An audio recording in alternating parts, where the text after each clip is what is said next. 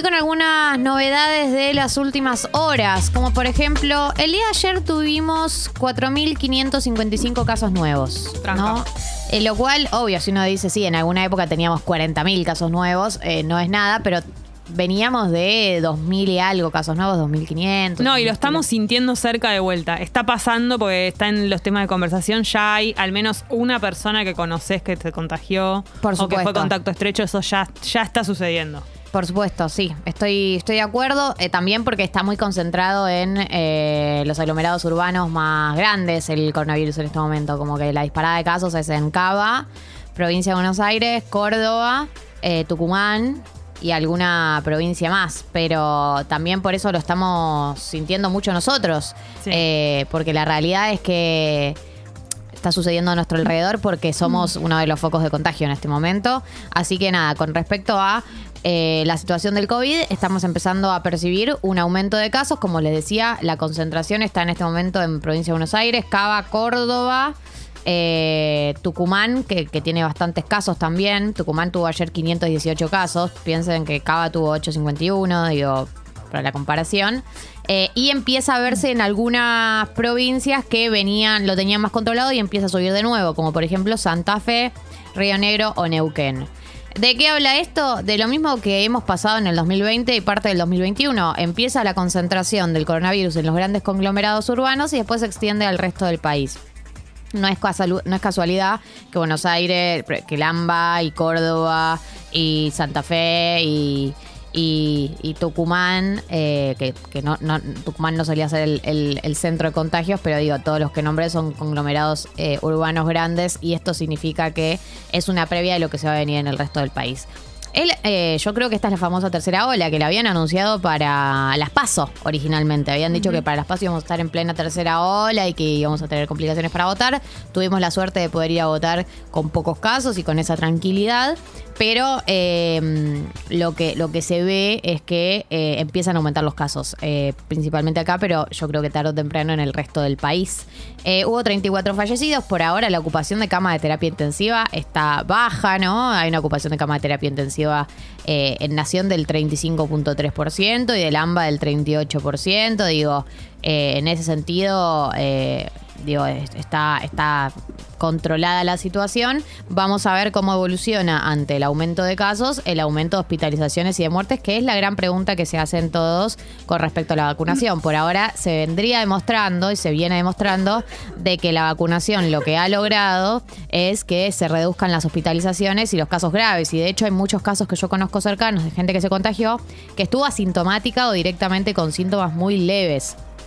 Así que eso también habla del efecto de las vacunas, que yo creo que nosotros somos un país eh, súper ejemplificador sobre los efectos concretos que tuvo la vacunación, ¿no? Eh, acá, porque fue muy claro la baja de, de la curva de casos y la baja en las hospitalizaciones en el caso argentino. Es como que el caso argentino para mí es un recaso modelo con respecto a las dudas que hay sobre la vacunación. Eh, la cifra de los casos de ayer, que son 400 4.555, es la más alta en los últimos 100 días. ¿no? Habla un poco del salto que, que pegó el virus y que vamos a tener que seguir de cerca, eh, de la mano de también seguir de cerca qué es lo que pasa con la variante Omicron y la Delta, que también está por ahí, si bien acá no hemos tenido todavía como un- un- una situación colapso de Delta, están las dos variantes eh, circulando. Recordemos que Omicron ya llegó a la provincia de Córdoba y hay cuatro casos confirmados y Ah, siete vinculados.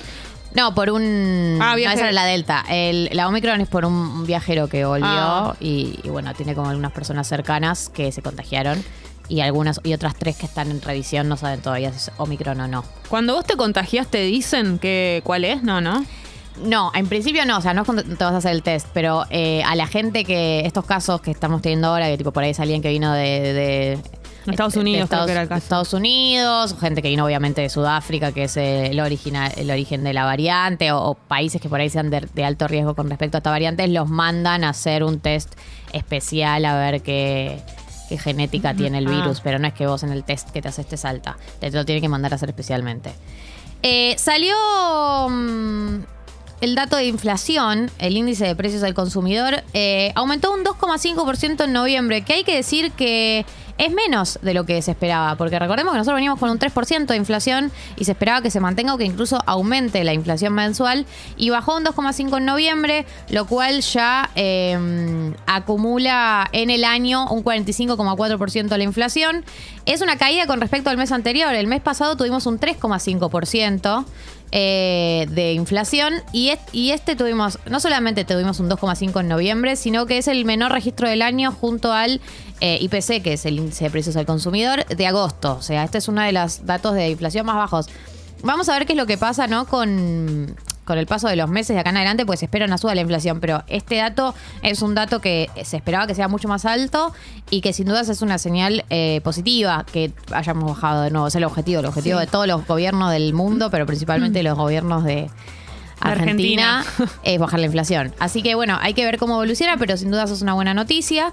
Eh, ¿Cuáles fueron los eh, rubros que más aumentaron? Porque siempre hay rubros que aumentan por encima del promedio.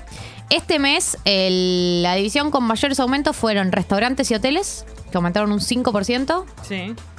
y prendas de vestir y calzado, que aumentaron un 4,1%. Esto igual viene pasando. Las prendas de vestir vienen estando por encima del, del promedio hace, hace tiempo. Eh, ¿Y el el tercer rubro, el ter- también. El tercer Locura. rubro fue equipamiento y mantenimiento del hogar, que aumentó un 2,7%. Y el resto de los rubros aumentaron por debajo del 2,5%, que es el promedio general. Eh, así que esto con respecto a la inflación de noviembre, recordemos, porque el dato sale 15 de diciembre, pero obviamente habla de todo el mes de noviembre, porque el mes de diciembre no terminó y no tenemos cómo saber cuánto fue la inflación de este mes. En tercer lugar, eh, mañana a las 12 del mediodía se va a tratar el presupuesto 2022 en la Cámara de Diputados. Eh, esta sesión se convoca a pedido del bloque El Frente de Todos, que incluyó este tema en, en el, en el temario, digamos. Y la idea es aprobarlo para el fin de semana y enviarlo al Senado la semana que viene. Así que tienen que conseguir hoy el dictamen en comisiones. El diputado tiene que conseguir hoy el dictamen en comisiones para después eh, pasarlo, bueno, que se trate en diputados, que se apruebe, que pase el Senado, que se apruebe y que lo tengan para el año que viene, básicamente. Así que. ¿Cuándo es eso? respecto- ¿Hoy? Mañana, se Mañana. trata a partir de las 12. Si hoy consiguen el dictamen eh, en comisiones, mañana se trata en la Cámara de Diputados.